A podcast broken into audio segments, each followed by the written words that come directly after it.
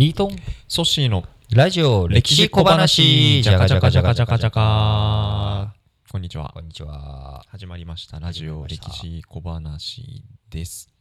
はい。あのー僕埼玉県にですね実家があるんですけども、埼玉県実家がそうなんですけどはい。あの県民の日埼玉県民の日が今週あったみたいではいまあなぜか東京にそれは何日なんですか？それ14日ですね。11月の。11月14日はい、14日なんですけれども、まあ、なぜか東京に勤める父親も休んでいて、はい。あのーまあ埼玉県民ですはい、一応ね埼玉県民なんですけど、まあ、それはいいとして、はい。あのー家族の誕生日でもあるんですよ。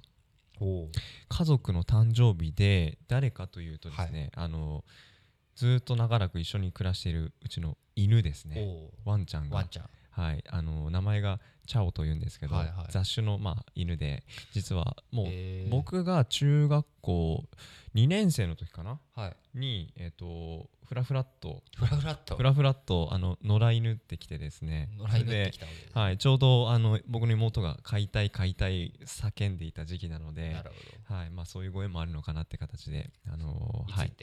いついて？いついて、いついて。はい、名前は何て言うんですか？あチャオあチャオって名前。そうあそうそう。チャオっていう名前なんですよ。なるほど。はい。ね。そんな感じなんですが、はい。まだ、あのーギリギリ生きているというかおばあちゃんなんですけど17歳になるんですよね。でまあ高齢ですね。17歳高齢でだから僕が中学校2年生の時ね、13歳の時に来てるんで僕今年30になるんですけども、うんなんかだいぶおばあちゃんになったな。実家帰るともう足がヨボヨボしながらフラフラしながら、まあ、小さい時ぴょんぴょん跳ねながらすごいさえ泣き声もねうるさかったですけれども、まあ、元気だった頃も懐かしいなと思いながら、まあ、その人の一生じゃないですけど犬の一生をですね、なんかちょっと見た気がして、うん、しみじみをしました。そうですね。はい。まあ元気元ね。元気ままあ。あちょっとねあの昔ほどではないですけどもあの実家の庭を悠々とあのテクテクしてますねいつも。やっぱまあ犬はね、人間のこう昔からの友というかやっぱりこう最初のこうなね難しいんですよね犬って。なかなかこう、まあ、犬を食べる風習があるところもありますけれどもどちらかというと一緒にこう長く過ごしているんですけど家畜とはやはりちょっと違ううん。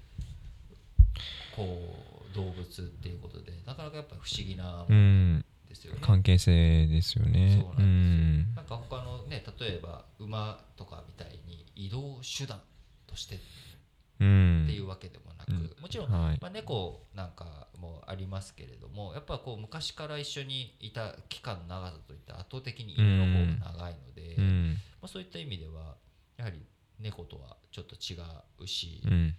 じゃあかといって、えー他のそのなんだあのーこう羊とか、うん。牛とか豚とかともちょっと違ったうん。立ち位置にいるということで、やはり犬っていうものと人間のつながりっていうのは深いうんものがあるんですよね。特にまあ神話の世界だとケルベロス。おお神話。神話。ケルベロス。ケルベロス。うんなんか地獄の門番。ゲームに出てくるキャラクター ありますよね。ゲームとか、うん思い出しました。敵として出てきちゃいますけど、地獄の門番ケルベロスみたいな、強強強烈なまあパワーをパワーを持っているうんやつですけれどうんはい。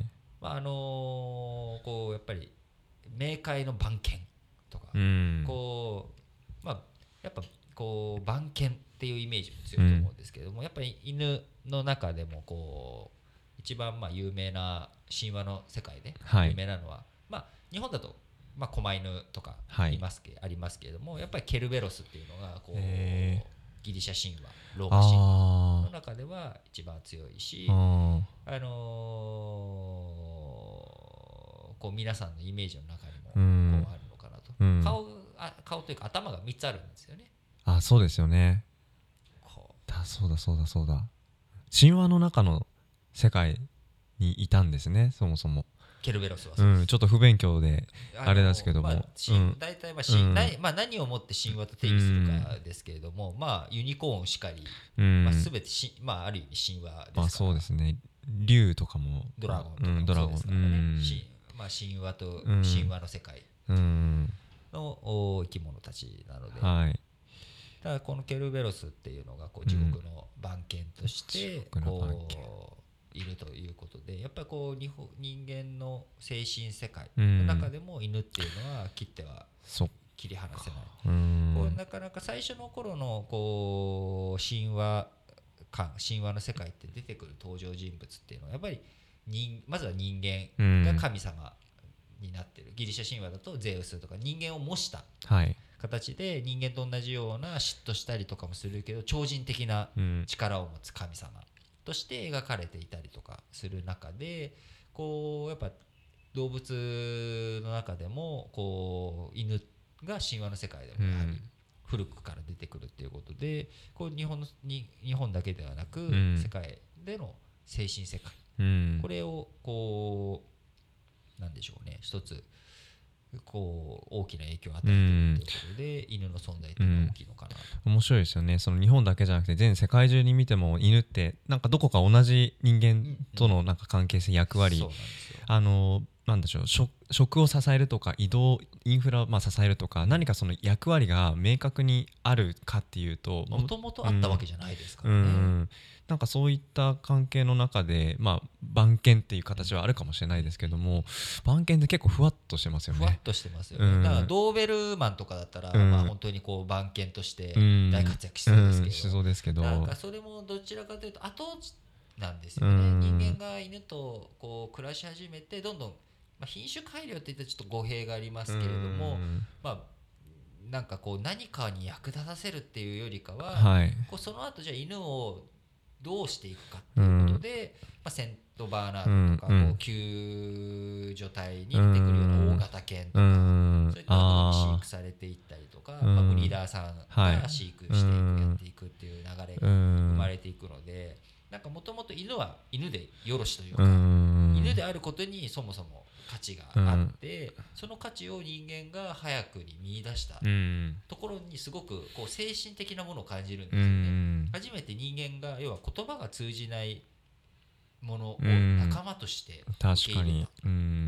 で猫が人気がない僕は猫派なんですけど 猫の方がこう犬よりもやっぱりこう人気が少ない理由っていうのは猫ってなかなか懐いてくれるようでくれないってういうか、ん。まあこうツンデレなところがありますので、こううまくもう一歩先なんですよね。うん。こう犬を可愛がるところの次にこう自分に何もこう見返りがなくても可愛がる可愛いとしてうん。こう受け入れていくっていう中で多分猫っていて、うんで犬はもうちょっとその分かりやすく一緒に遊んだりっていうところとか、まあお手とかそのしつけっていうところもありますけど、まあ、そういったところである種コミュニケーションをこう言葉以外で取っていくうんっていうことを学んでいく意味でも動物との触れ合いってすごく大切なのかうなと、ん。まさに先ほどソッシーが言ったようなあの利害関係というか、うん要はこれを育てて食べるとかそういうものとか、あるいは乳を絞ってうん。その牛乳にするとか、うん。そういったなんでしょうねこう本当に経済活動の一環ではないわけじゃないですか。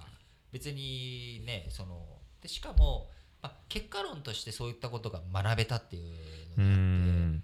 そのい犬を飼いたいって本当の最初の最初に思った人というか、一緒に生活を始めた人ってすごいなんか不思議というか、うん。なんか何なんでしょうね、うん。ここの部分についてはもはやだまさに精神世界というか、うん。人間の多分こう一歩動物を超えていったうん。ところうん。の世界を切り開いた一つが僕はやっぱりこう犬とうん。友達になれたっていうところだと思うんですよね。うん。今それが次のステージに僕来ているのかなっていうのおが次のステージ。やはり相棒。新型相棒もねワンワンワンワンの日、うん。え？に発売。11月1日でしたっけ？11月1日。今月ではあるんですけどね。あの予約が開始されたのかな、でうん。来年の1月11日、うん。まあ、犬年の1月11日うにん。こう実際にあー確かに。誕生するっていうことで、うん。まあ、実際せ、まあ、今回のは2代目相棒ですけれども、うん。仙台の相棒うん。についてはこう保守の部品がなくなった後 についてもやっぱメンテナンスをどういうふうにしていくのかとかでついに動かなくなった時にお葬式をしたりとかっていうことでまあこうものうん。にだけじゃなくものにそこに精神性を見出してうん。付き合っていくっていうとやっぱこういったまた新しいこう今度はロボットうのん時代にやはり突入していかざるを得ないとは思うんですよね。いろんな形で。うん。でそこにどういう関係性を見出していくのか。これは人間と犬との間に見出した関係性。その発展系として他の動物との関わり合いっていうのがあって。じゃあその次にある意味猫型ロボットはドラえもんですけれども犬型ロボットアイボとどういうふうに向き合っていくのかっていうことが今後のシンギュラリティを迎えるであろうこの世界うん。新しい世界にうん。一つきっかけになるんじゃないのかなっていうことを感じながら、うん。なんか犬の話神話の話、うん。現代の話シンギュラリティの話と いろいろと飛びましたけれどもなんかある意味それが僕一つ歴史の面白いところというか、うん。なんか歴史過去に思いを馳せて未来を想像していく、うん。今と過去をつなげてさらに見えない世界、うん。社会未来に思いを馳せるということで、まあ、こんな感じですかね。そうですね。いやぼ 僕のねあの家にいるチャオの話からここまで広がってきましたと。ね。チャオってなんかでもあんまりうん。メスっぽくない名前ですね。女の子っぽくない名前ですね。なんかあの元気女なんか元元気元気うな感じんがします、そう。ななんだっけな、うん、僕が大学生の時とかちょっと鍵忘れて外で待ってる時とかにまあちょっとチャオの腹をお腹をえー枕にして 昼寝したりとかも懐かしいなと思うんですけどやっぱ人とそのね動物の間のコミュニケーションって、はい。あのなんでしょう可愛がるもなんかその中学生の時とかって可愛がるってその表現自体が僕にとっては結構その慣れないうんあのコミュニケーションだったんですけども動物と接することでなんかその何かを可愛がるとかあの人の目とかを気にせずに向き合ってなんかそういうちょっと新しいコミュニケーションが犬からも学んだところはねあるなと思うとまあ今日のお話に通ずるのかなっていう気もしますね。はいはい、まあ、ちょっと年末にかけてまた実家に帰るのであの楽しみにしています。はい。はい、そんな感じで今日の歴史小話こんなところですかね。はいはい、えーラジオ歴史小話お相手はリートンとソッシーでした。